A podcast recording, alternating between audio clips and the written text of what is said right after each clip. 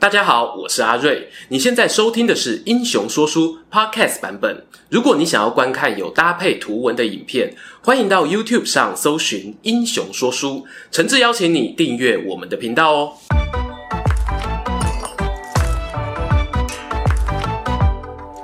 Hello，英雄说书的观众朋友，你们好，我是说书人阿瑞，替大家带来精彩的英雄故事。今天呢、要来讲一位之前三国女将票选的遗珠之汉哦。当时呢，她以些微的票数败给河北女神甄宓，让不少粉丝哦为之扼腕。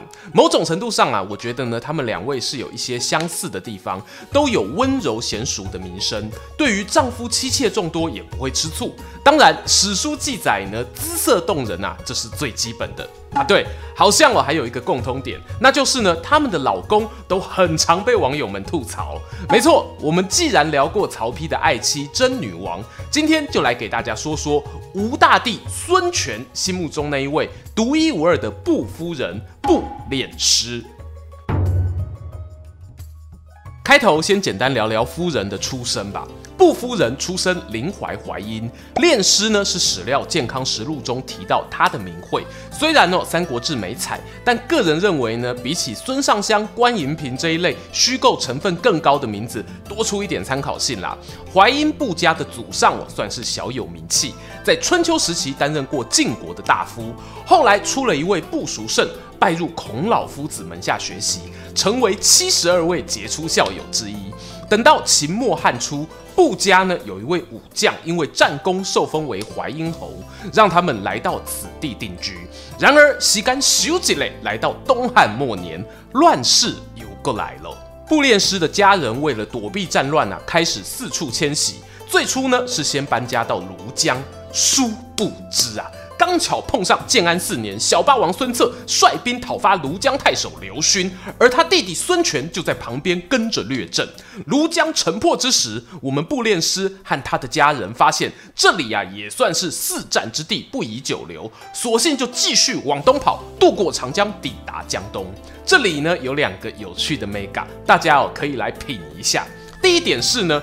步练师去江东，真的是基于个人自由意志的决定吗？还是当时孙家兄弟党杀进庐江，跟那曹丕一样？啊哈！听说城内有个好漂亮的女孩儿，不如就顺便带回家吧。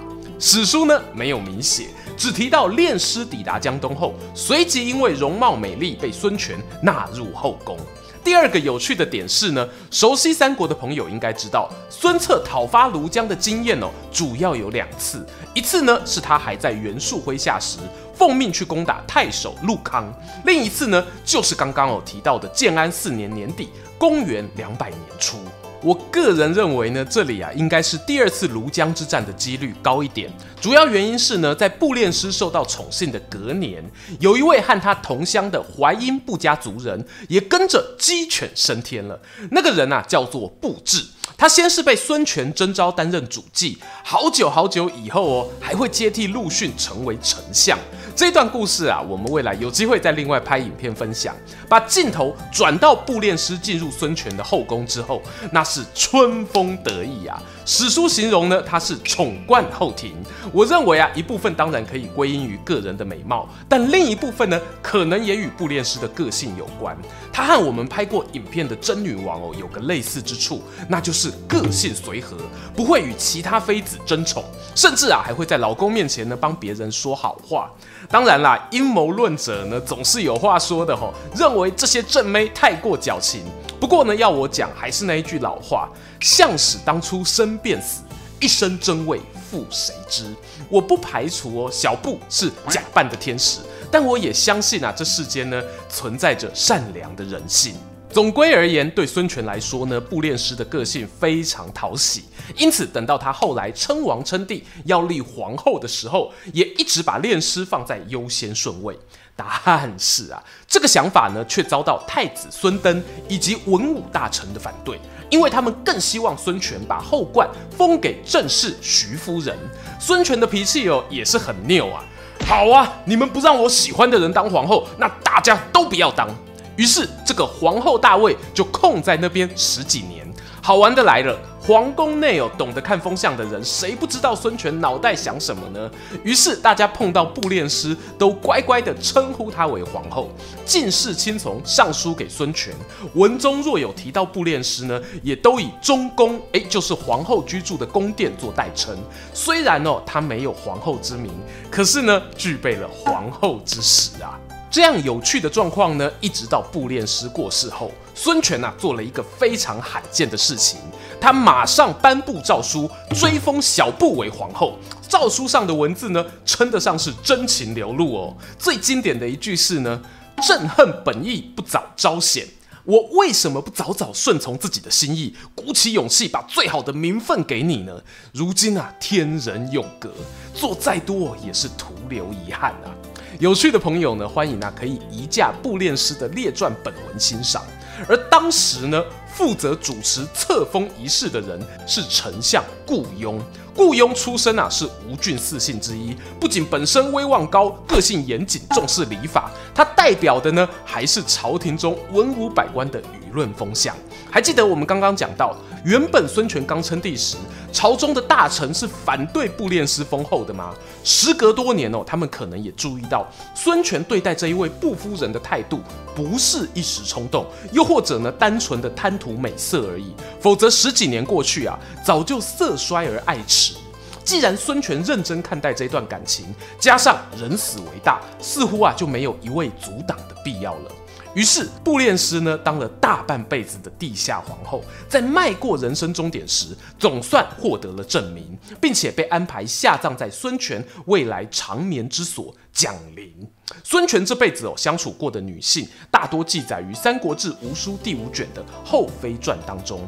其中呢，步练师与潘淑、潘夫人是正史普遍承认的两个皇后，反而太子孙登的生母养母都不在其中。这究竟是什么原因呢？其他后妃为何撼动不了练师的地位呢？故事接着往下说。吴书《后妃传》里，孙权的第一位夫人姓谢，但是不是他的第一任妻子呢？我不好说啦。依照《三国志》的记载，谢夫人呢是贵姬四姓余魏孔谢的族人，老爸谢炯担任过尚书郎、徐县令。他们和吴郡四姓顾陆朱张一样哦，都是南方的世家大族。而孙权会娶她为妻呢，主要是出自母亲的安排。如果看过我们江东猛虎孙坚影片的人呢，一定有印象。孙坚他是武官背景，尽管在史书里提到他可能是兵圣孙武的后人，但我对这种攀亲富贵的传说呢，保持一定的怀疑。事实上哦，孙家在东汉末年的政治资本确实称不上雄厚，多半啊也是靠着孙坚、孙策父子党一点一滴辛苦打下来的。在这样的情况下，如果有机会能够结交一些知识分子，来个文武合一啊，对于日后呢放眼天下是有好处没坏处。因此，对于孙权老妈安排的这一桩孙谢联姻，很多人是觉得吼、政治意味浓厚啦。既然是基于政治利益考量而产生的婚姻，难免哦就要面临更大的利益冲突挑战。孙权与谢夫人之间一开始是礼尚往来，老公对老婆呢爱信有宠。但是啊，后来他老哥孙策意外过世，孙权面临年少接班的难关，很担心哦，元老重臣不服气。这时候呢，挑战来了，孙权啊，急需一个强大的外戚做后盾。谢夫人的娘家虽然知书达理，可是呢，要指望他们提供军事支援哦，恐怕有点靠不住啊。于是第二号老婆徐夫人登场。徐夫人的老爸叫徐坤，徐坤何许人也？他妈妈是孙坚的妹妹。换句话说呢，孙策与孙权要叫他一声表哥。由于这一段家族姻亲关系，徐坤很早就跟在孙坚身边打仗，官拜偏将军。孙坚过世后呢，则支援表弟孙策一起平定江东，攻克庐江，升上了平鲁将军。要知道吼，这在孙家军中不是小官哦。周瑜啊，他都是在赤壁之战过后才摸到偏将军的。对比于谢夫人的书香背景，徐夫人这边能提供的啊是更直接，而且让孙权可以快速稳定局面的武力。我们常说孙权是会看风向的尚书大人啊，又或者呢很现实的机会主义者。其实他年轻时呢就有透露这种个性。从果断迎娶徐妃这件事情上可以一窥端倪。然而，你娶新老婆没关系呀、啊，娶的是表哥的女儿也无所谓啊。孙权做得更绝哦，他竟然对谢飞说：“诶，你可以认徐夫人做姐姐，让她当大老婆吗？”哇哈哈！我们谢飞敖陶楚好歹也是叫得出名字、有头有脸的家族诶，被你这样一搞，那真的士可杀不可辱。他郑重表达抗议，不久呢，就因为抑郁不得志而病逝了。但大家哦，也不要因此认为徐夫人好像就是狐狸精害死谢妃的元凶啊！大时代中的女性呢，很多时候是身不由己。她在嫁给孙权之前，其实已经有过一段婚姻，前夫名为陆尚，是前庐江太守陆康的孙子，江东军神陆逊的家族。我们不难想象，那一段徐陆联姻呢，很可能哦，也有强强联手、平安度过乱世的考量。那么孙权对待徐夫人有没有比较好呢？坦白说，从史书里看不太出来啊，甚至连什么宠幸之类的场面话都干脆不写了。But 孙权还是有做一个小安排，那就是呢，把长子孙登交给徐妃抚养。孙登啊，他在《三国志》里记载是出身庶贱，生母不详，但因为谦恭有礼，加上哦年纪最长，很得孙权的欢心，基本上哦就是预定的继承人。这一点呢，跟曹昂有一点像。俗话说母以子贵，这也是后来东吴臣子会力挺徐夫人当皇后的主因。然而，这一切安排呀、啊，在孙权遇到布列师之后，就走向了一条完全失控的道路。我们前面虽然讲到布练师有提到一些他老祖宗的故事可以说嘴，但对比于谢夫人和徐夫人那种身家背景哦，还是很现实的矮人一截啦。换句话说，孙权会看上布练师，我认为哦，就是真爱。不管你说是因为外貌协会，还是个性内涵。这个动机呢，和孙权的前两桩婚姻是有差别的，而或许就是因为这样的差别，让孙权对于小布有着更多不愿退让的执着，宁可哦十几年不立皇后，也要把最好的位置留给他。仔细想想哦，孙权为了家族企业，连续娶了两个没有爱的女人当老婆，一旦碰上真命天女的时候，那一种谷底反弹的执念呢，确实很难阻挡。